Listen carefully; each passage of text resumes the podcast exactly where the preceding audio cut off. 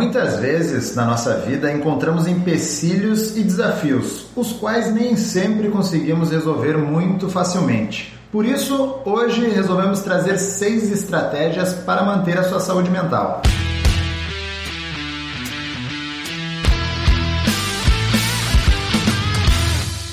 Seja muito bem-vindo ao podcast do Conexão Saúde Performance, o podcast que estreita caminhos entre a sua saúde e a sua performance. Eu sou o Kairan Rios. Eu sou o Rodrigo Constantino. E hoje estamos aqui com a psicóloga Andressa Rocha da Cas. Andressa, ou Dessa, né, melhor falando, muito obrigado pela tua presença, disponibilidade em estar aqui conversando com a gente sobre um assunto que eu tenho certeza que vai agregar e tu vai trazer muita informação para os nossos ouvintes. Muito obrigada pelo convite, acredito que vai ser muito legal o nosso bate-papo. Ótimo então, Andressa. Antes de tudo, né, a gente agradece muito a tua presença aqui e eu queria que fizesse uma breve apresentação né, de quem é Andressa da Casa para os nossos ouvintes. Quem é você, Andressa? Certo, então, eu sou Andressa, sou psicóloga, graduada pela Universidade Federal de Santa Maria. Atualmente faço mestrado na universidade e atendo na clínica aqui em Santa Maria, atendo jovens adultos, né? E trabalho com a terapia cognitivo-comportamental. Então, Andressa, a gente veio e entrou em contato contigo especialmente para tentar trazer algumas estratégias que eu acho que vão ajudar as pessoas, principalmente nesse momento aí que a saúde mental a gente vê que anda um pouco afetada, com certeza tu vai ter dicas e considerações para ajudar o pessoal. Principalmente num momento como esse, né? A gente vive uma das maiores pandemias da história da humanidade. Sim, ultimamente tem se falado muito, né, sobre como melhorar a saúde mental, principalmente no momento de pandemia. E hoje então a gente vai discutir juntos seis estratégias para te ajudar nisso. Perfeito. Então vamos à tua primeira que tu trouxe, Andressa. A primeira então é encontrar valor além das redes sociais. A gente pensou nessa estratégia porque muitas vezes a gente entra lá na rede social, começa a olhar foto do pessoal e tudo mais e surgem então comparações, né? Durante nossa conversa vocês vão ver que eu vou falar bastante sobre pensamentos automáticos, que são aqueles que aparecem na nossa cabeça e de uma forma muito intrusiva às vezes, né? Uh, algumas pessoas falam dos gatilhos, dos gatilhos que fazem a gente começar a pensar e, e traz emoções negativas e tudo mais. Uh, e aí, um pensamento automático que pode surgir é esse de comparação, né? De me comparar com a outra pessoa, com a vida da outra pessoa. E eu não sei muito bem que valor isso traz para mim, né? Porque nem sempre o que tá ali na rede social, o que a pessoa tá mostrando, é a verdade dela. E a gente talvez não encontre o valor que realmente faz sentido pra gente olhando aquilo. Então, algo que a gente pode refletir também é como era a vida antes das redes sociais. Porque a gente não ficava sabendo onde a pessoa estava, o que ela estava fazendo, né? Quais eram os momentos mais felizes dela. Porque óbvio que nas redes sociais a gente não fica sabendo quais são os momentos ruins das pessoas, né? E também a gente acaba perdendo muito do contato frente a frente, o contato físico com as pessoas. Não vou deixar de, de falar que agora na pandemia isso obviamente se tornou mais difícil.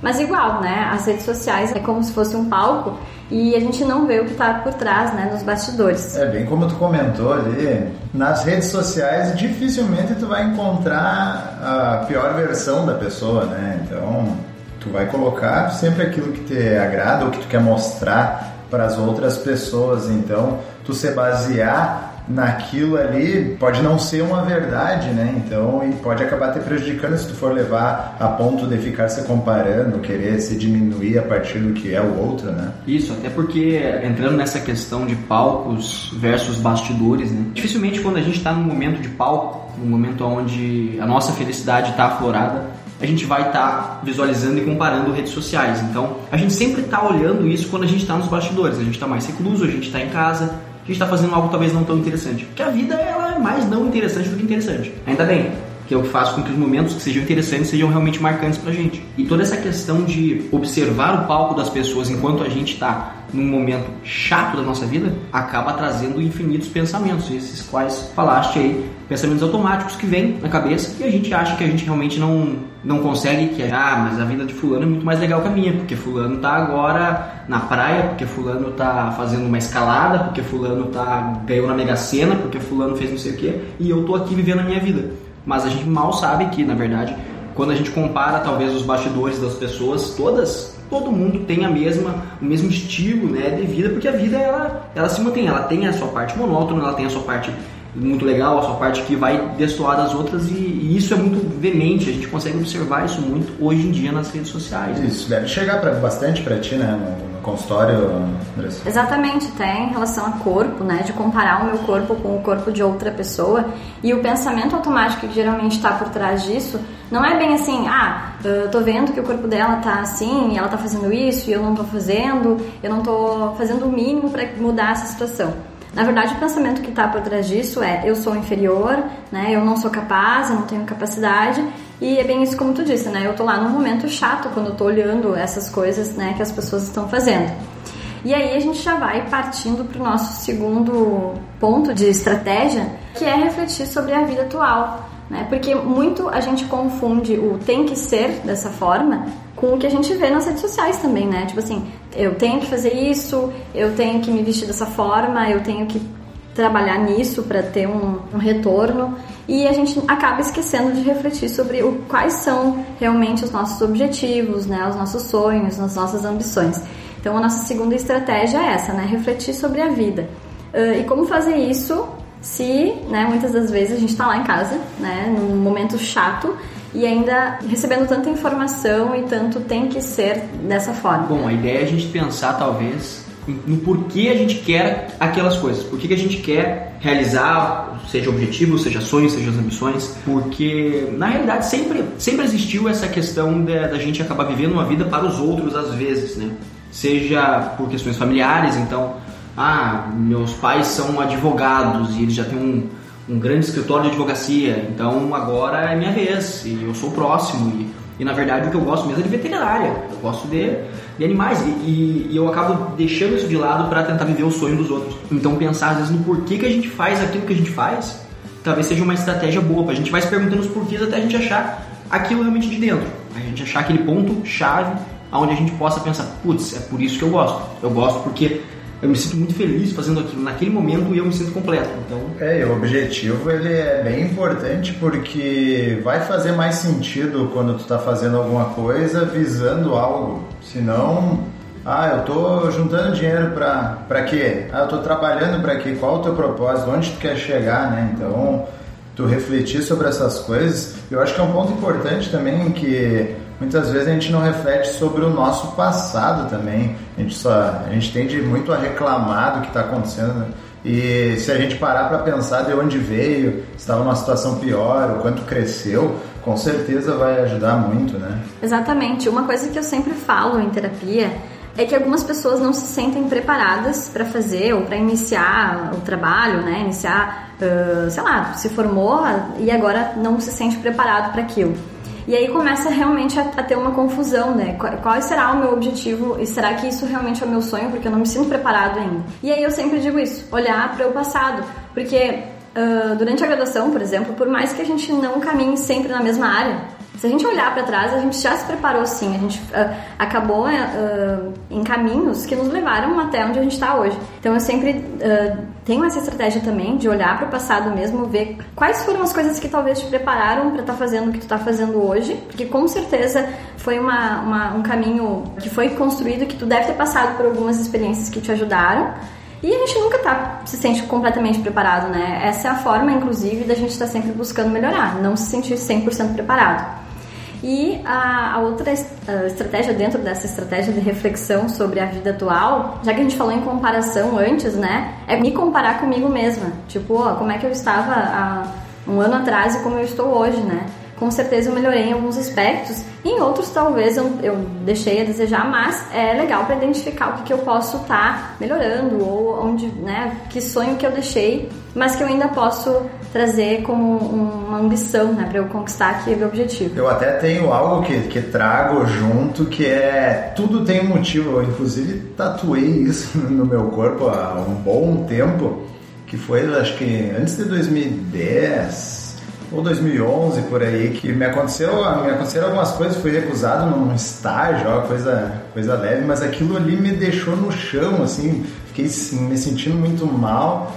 E só que a partir daí eu comecei a pensar algumas coisas que, que tinham motivos, né? E eu lido com isso daí bem melhor uh, quando acontece alguma coisa que aparentemente é negativa para mim. Eu começo a pensar, tá, mas qual é o motivo disso? Por que está acontecendo isso? Acredito que se a gente pensar nessas coisas, refletir, vai passar de uma maneira mais fácil ou menos difícil, né, por aquilo que parece que está nos incomodando tanto. Pois é, a gente traz uma frase que, que era mais ou menos assim: você está exatamente no local onde você deveria estar nesse momento. Então, é claro que aí a gente começa a refletir sobre viagens e coisas talvez esotéricas, mas a ideia não é essa. A ideia é simplesmente entender o que que te levou a estar até lá entender aquilo que vai te levar talvez para um próximo lugar, para uma próxima situação, entender que você não vai estar sempre nessa situação, seja ela boa ou seja ela ruim tudo passa, né? Então, seja aquele momento muito legal, ele acabou uma hora. Assim como aquele momento muito ruim, aquele luto que você passou, uma hora acabou também. Então, eu acho que essa questão de refletir sobre a situação atual, refletir sobre o passado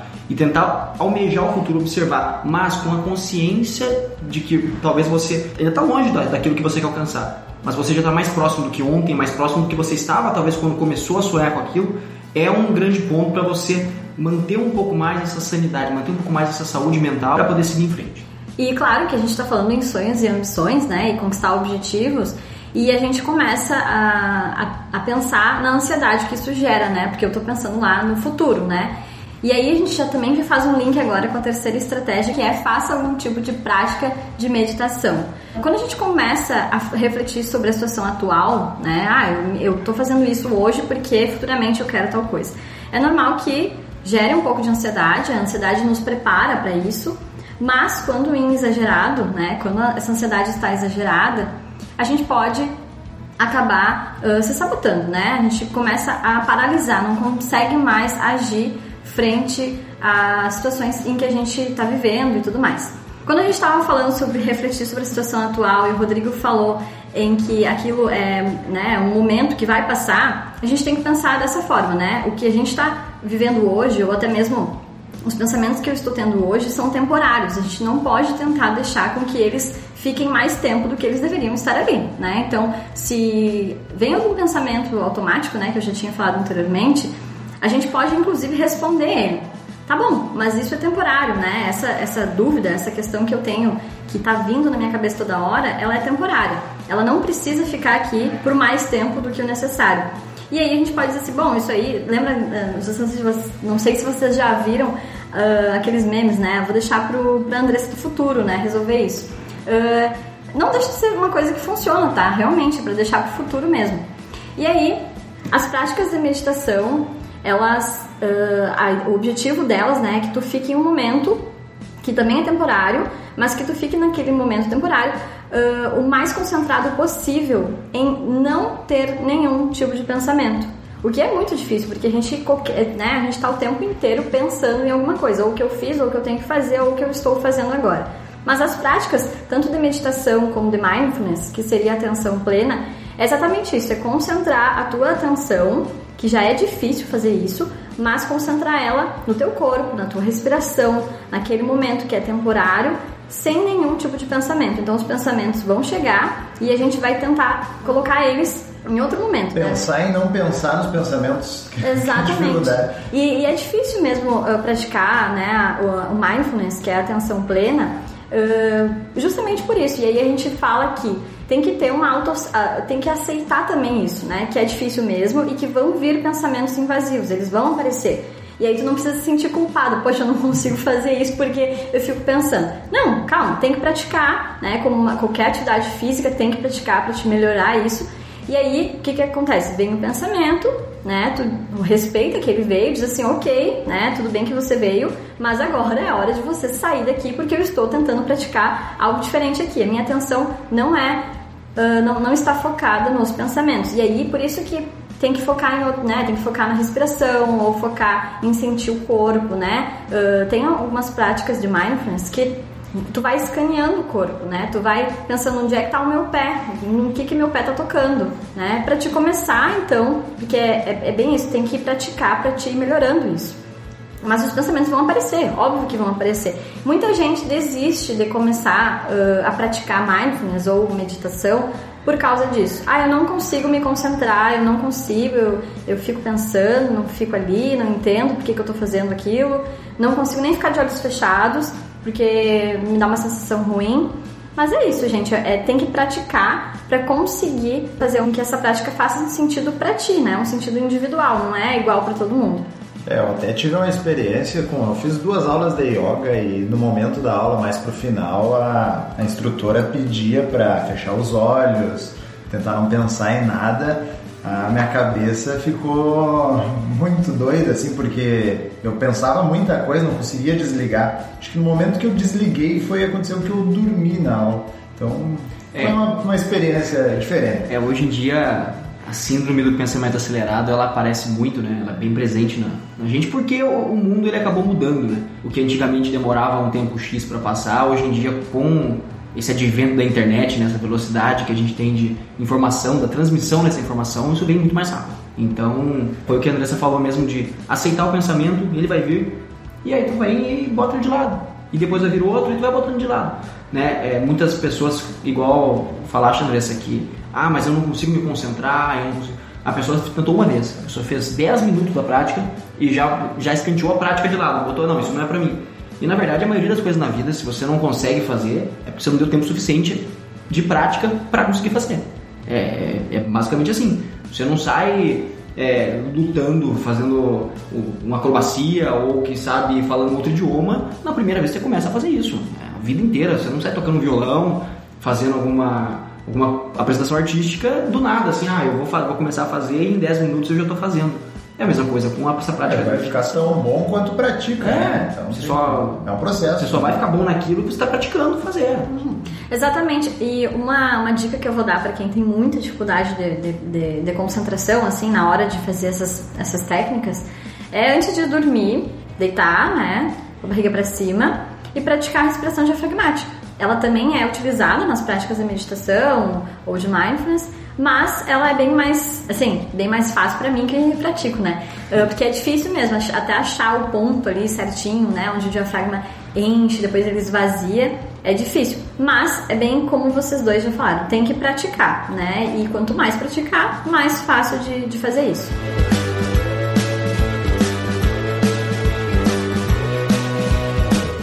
Praticar, né, a gente chega então na quarta estratégia que seria praticar exercícios físicos. Bom, acredito que vocês dois tenham muito mais para falar sobre isso do que eu, mas a gente precisa falar sobre, né, o que é pode ser óbvio, né, mas temos evidências científicas de que a prática do exercício físico diminui inclusive a ansiedade, né? Ajuda muito nos transtornos de ansiedade, ajuda muito nos transtornos de depressão também. E não vamos nos deter somente a, a transtornos, né? Melhora a qualidade de vida como um todo.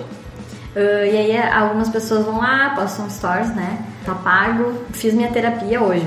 E aí os psicólogos nesse momento aparecem, né? Mas uh, não é uma terapia no, no sentido assim de terapia psicológica, né? Óbvio que não. Mas, se a gente pensar enquanto o que é terapia, o que é terapia, né? O que essa palavra significa, né? De ser terapêutico. Pode ser sim, o exercício físico pode sim vir a ser algo terapêutico, que faz com que tu se conecte com, com o teu corpo, quando feito dessa forma, né? Quando feito tipo, eu estou fazendo algo para me ajudar e para melhorar minha saúde, né? Como um todo, e eu vou lá, presto atenção no meu corpo, vejo como é que ele se comporta, né? Quando eu sinto uma dor, o que, que eu faço com isso? Ele realmente pode ser terapêutico. Uh, e aí tem algumas pessoas que compensam, né, uh, e fazem muitos exercícios físicos para, sei lá, esquecer uh, que estão com problemas em outras áreas da, da, da, vida, assim, né? Isso resolve? Eu acredito que não, porque daí o exercício não está sendo feito por isso que eu acabei de falar, né? Ah, para melhorar minha, minha, saúde física, e aí eu presto atenção no meu corpo, vejo os sinais que ele está que ele tá me dando. Eu vou lá e faço por outro motivo, né? Eu faço, eu tô indo lá treinar duas horas na academia para esquecer que eu tô muito bravo, muito chateado com alguma outra situação. Entende que muda o foco, não é o mesmo foco. Tu não tá fazendo isso pensando a longo prazo os ganhos que o exercício físico vai te trazer, né? Tu tá pensando naquele, não, eu vou lá para matar tempo, para me distrair e vou descontar toda a minha raiva lá naquele exercício. Não que isso não funcione, porque deve ser muito bom, uh, mas não pode ser esse o único objetivo da prática de exercício físico, porque senão realmente não vai adiantar. E aí a gente pode até uh, falar em compulsão, né? Que é uh, fazer algo em excesso. Daqui a pouco tu acaba fazendo uh, exercício físico em excesso e aí não vai ser bom. Tu não vai se dar conta se teu corpo não tá mais respondendo aquilo, né? Tá cansado, não tá descansando. E aí a gente tem um prejuízo da prática excessiva da atividade física. Pois é, que, que bom, né? Que muitas vezes a pessoa acaba encontrando no exercício uma, uma válvula de escape pontual, né? Que bom que o exercício talvez traga essa, essa liberdade para a pessoa dela fazer então esse, é, entre aspas, mindfulness, né? Do exercício e poder focar no exercício e fazer. Mas a gente consegue também entender que fazer isso para escapar da vida real, para escapar dos problemas, é a mesma coisa de eu estar tá dando um remédio para tratar o sintoma. Né? Então eu nunca trato a causa daquilo e uma hora ou outra esse sintoma ele vai se agravar então e a prática de exercício não vai ser a minha válvula de escape suficiente, eu vou ter que procurar outras coisas e daí a gente começa a entrar numa bola de neve que infelizmente acaba levando muita gente para locais onde elas nunca imaginaram, nunca imaginariam estar, né? E, e, o exercício ele pode ter essa função terapêutica. É, para mim mesmo é, é, uma questão onde eu consigo me desligar de outras áreas, né? E, e, não necessariamente desligar de problemas, mas desligar do resto. É uma, um momento onde eu não fico pensando em pegar telefone, não fico pensando em saber se alguém me mandou uma mensagem, ou não fico pensando em saber, putz, eu tenho que recolher a roupa no varal. Não, eu fico para aquela atividade ali. E isso com certeza me faz bem. Mas a partir do momento que eu entender, talvez, que eu esteja em algum momento descontando outras áreas da minha vida e treinando 3, 4 horas por dia, porque se eu não treinar eu vou pensar naquilo, aí a gente tem um problema. É, não pode ser tratado como, sei lá, vou fugir de casa, vou fugir do trabalho, vou para academia para me escapar de alguma coisa.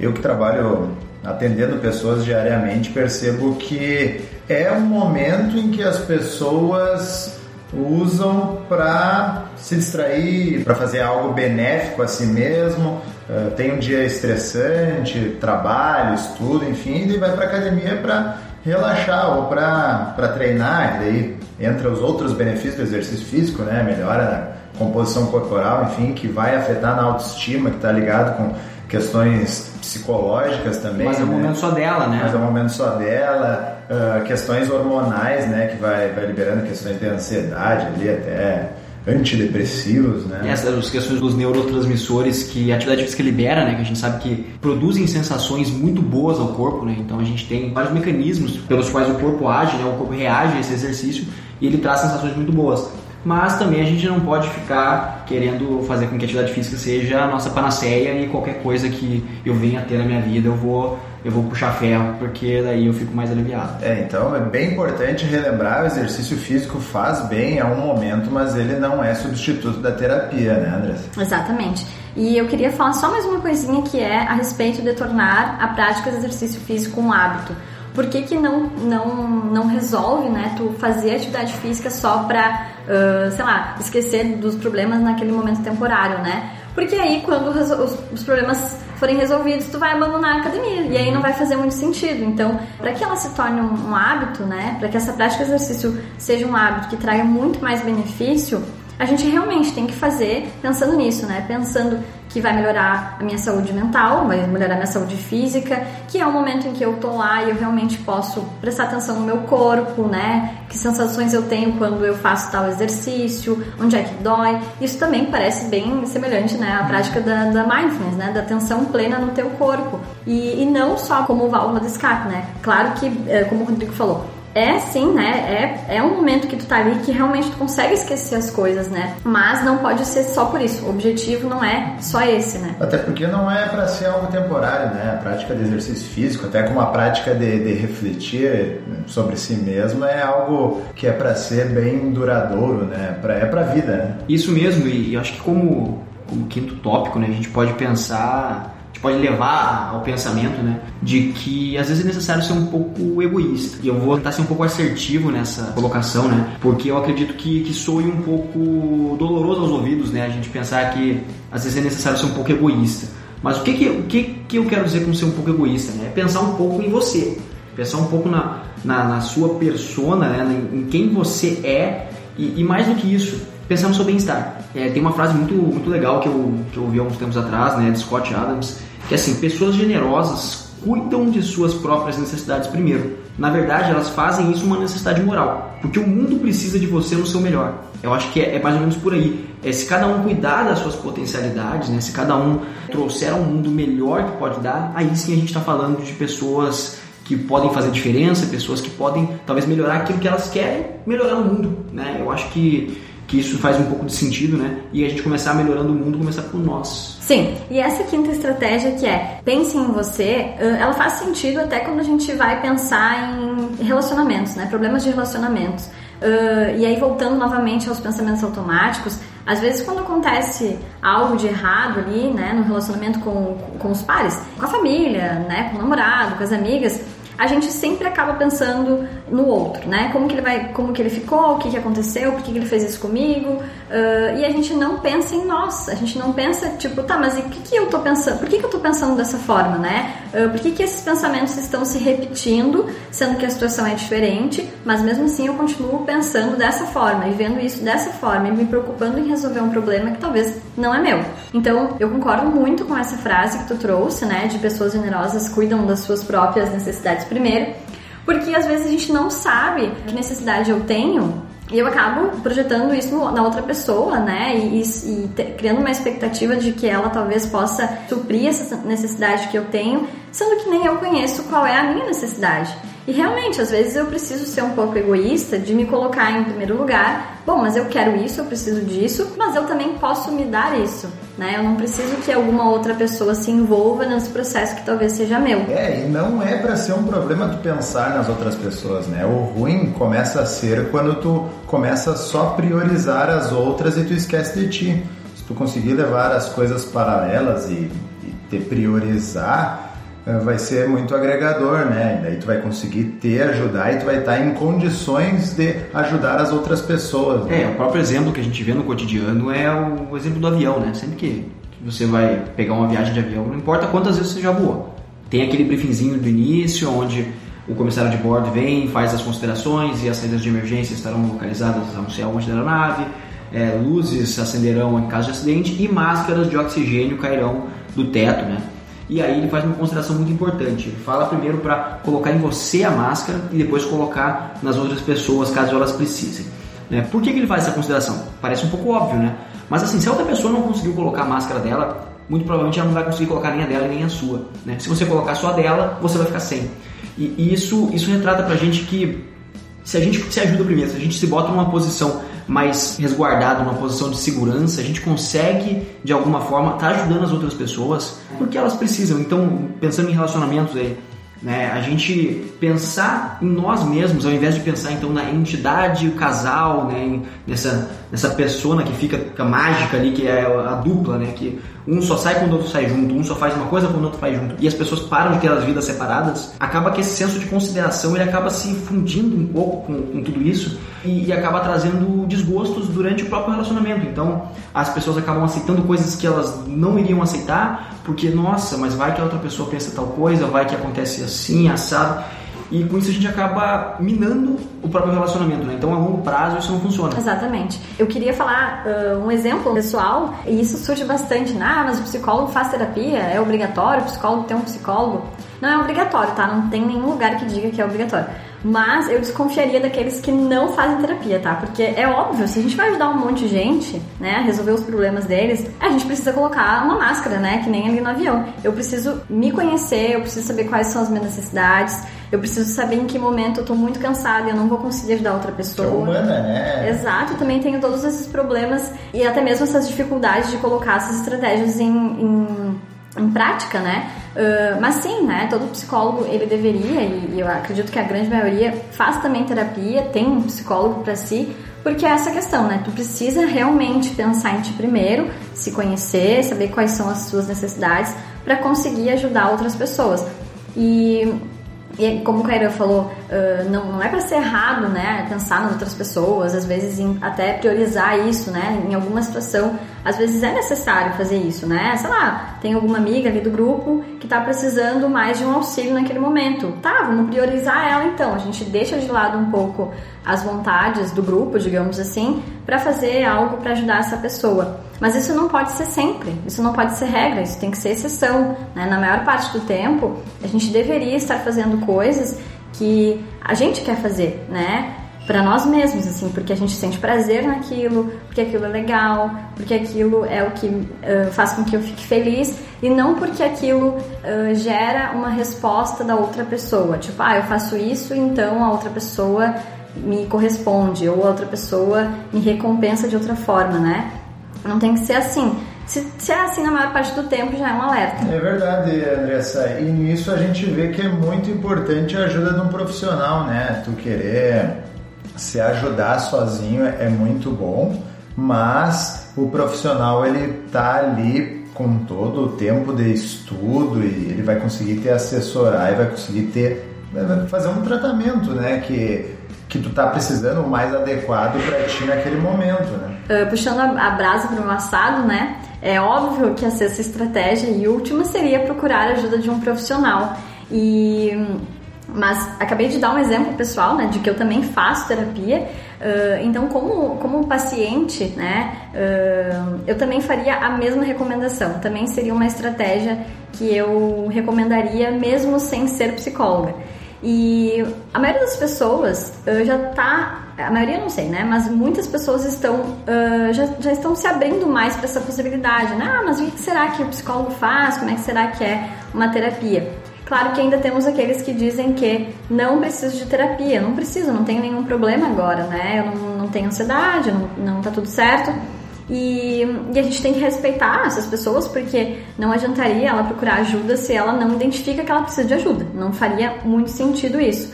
Uh, mas isso também está atrelado à, à estratégia anterior de pensar um pouco em você, né? Porque se você pensar mais em você, talvez você identifique que talvez você precisa sim de ajuda, né? E, e ajuda de algum profissional para entender essas questões, para refletir sobre a sua situação atual, para te ajudar a tornar um hábito, né? A prática de exercício físico, uh, enfim, para ajudar todas aquelas coisas que a gente falou anteriormente. Eu risco dizer que, principalmente no mundo que a gente vive hoje, cercado de tantas coisas, todo mundo precisa fazer terapia, né? Todo mundo precisa de, de um momento de reflexão, de um momento de, de ajuda, de um momento de alavancagem de si mesmo. É, a gente vê que hoje em dia, né, as pessoas ficam muito preocupadas em cuidar do corpo, mas as pessoas acabam ficando muito pouco preocupadas com aquilo que está dentro do corpo, né? Então se preocupar com a própria mente, se preocupar com, com a pessoa mesmo. Então é, a gente vê uma facilidade com que as pessoas têm de procurar um personal trainer para fazer um treinamento físico, para tentar melhorar, ganhar centímetros de braço, coxa, mas a pessoa acaba tendo uma dificuldade muito grande em falar de si mesmo, em tentar expor aquelas dificuldades, porque no final acaba sendo um momento muito particular mesmo, você está expondo suas fragilidades. Né? Se for para a pessoa errada que você fizer isso aí, é, certamente vai ter um retorno de chama em cima dessa, dessa situação e muitas vezes, talvez por isso as pessoas acabam criando essas barreiras, né? Então, alguma vez ou outra você falou para alguém alguma coisa, e essa pessoa te ridicularizou ou coisa do tipo e você ficou acanhado. Isso acontece mesmo, né? Mas é importante a gente entender que é barreiras precisam ser quebradas. Então, é, talvez você tenha falado com uma pessoa que, que não levou a sério, uma pessoa que talvez não entendesse a necessidade de se conversar sobre aquilo, mas quem sabe procurar outra pessoa. Eu tenho certeza, talvez que um profissional não vai agir dessa forma com que foi agido, né? Então, esse quesito eu acho muito importante, a pessoa conseguir falar né, daquilo que lhe aflige. Um exemplo disso é, por exemplo, uma roda de amigos, daí, principalmente entre os homens, tá? Uh, ah, o cara chega lá e fala que tá com um problema, né? Que tá se sentindo triste, e aí o amigo fala assim: Não, mas você não tem que ficar triste, vamos tomar uma cerveja né? Uh, eu sei que isso parece ser algo que não vai trazer grandes prejuízos, assim, mas nesse momento tu tá invalidando a emoção que a pessoa está dizendo que está sentindo, né? Tu invalidou o que ela disse, ela disse que estava triste, né? E tu disse, não, não é, não se preocupa com isso, vamos tomar uma cerveja. Quando naquele momento talvez ele queria ser escutado, ele queria que você perguntasse, mas por que você está triste, né? Uh, fala mais um pouco sobre isso. E talvez isso, né, um psicólogo ou um profissional da saúde mental pode te ajudar de uma forma bem mais assertiva, né? E é por isso que a gente fala tanto nisso, em procurar a ajuda de um profissional. É, e falando de, dessa estratégia, acredito que em todo episódio que a gente tiver a conversa com outros profissionais, sempre vai existir esse tópico, procure ajuda do profissional que no momento que a gente vai falar de estratégia para exercícios físicos, em algum momento a gente vai falar, a ajuda do profissional vai valer muito. As estratégias nutricionais também, falar da ajuda do nutricionista. Quando a gente está falando em saúde mental, com certeza procurar a ajuda de um profissional vai valer muito a pena.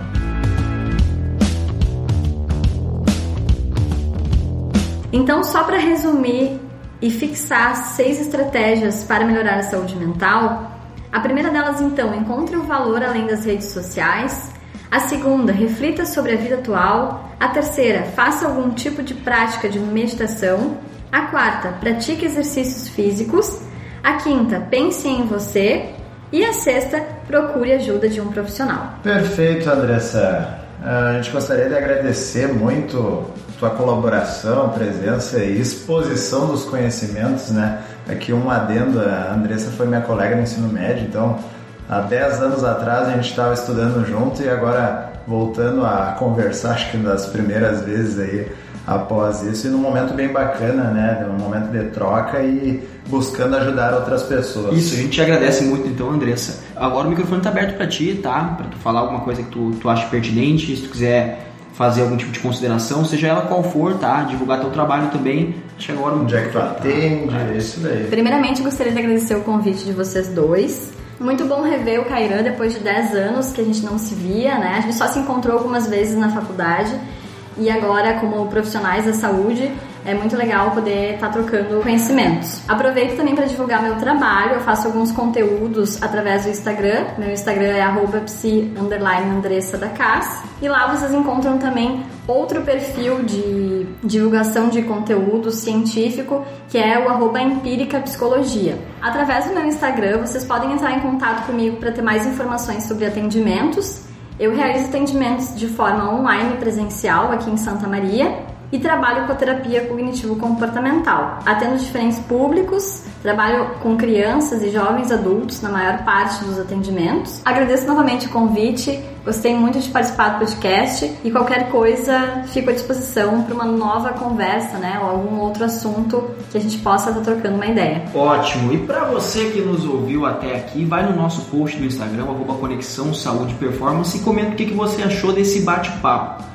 Aproveita e passa no Instagram da Andressa, né, o arroba psi underline Andressa da casa, deixa uma mensagem muito legal para ela lá, né, que energia positiva é sempre muito bom. Para você que nos ouve pelo Spotify, não esquece de clicar no botão de seguir. Se você estiver ouvindo pelo Apple Podcasts, né, o antigo iTunes, avalie a gente com 5 estrelas lá. Mas isso só se você gostar. Se você não gostar, você deixa a nota que quiser e aproveita e deixa o feedback para nós, tá? Que isso é muito importante. Se você conhece alguém que possa gostar do conteúdo que a gente traz por aqui, compartilha esse podcast, compartilha a nossa página no Instagram para essa pessoa, né? E ajuda a gente a espalhar conteúdo por aí. É isso aí. Esse foi mais um Conexão Saúde e Performance, o podcast que estreita caminhos entre a sua saúde e a sua performance. Até a próxima. Valeu! Valeu!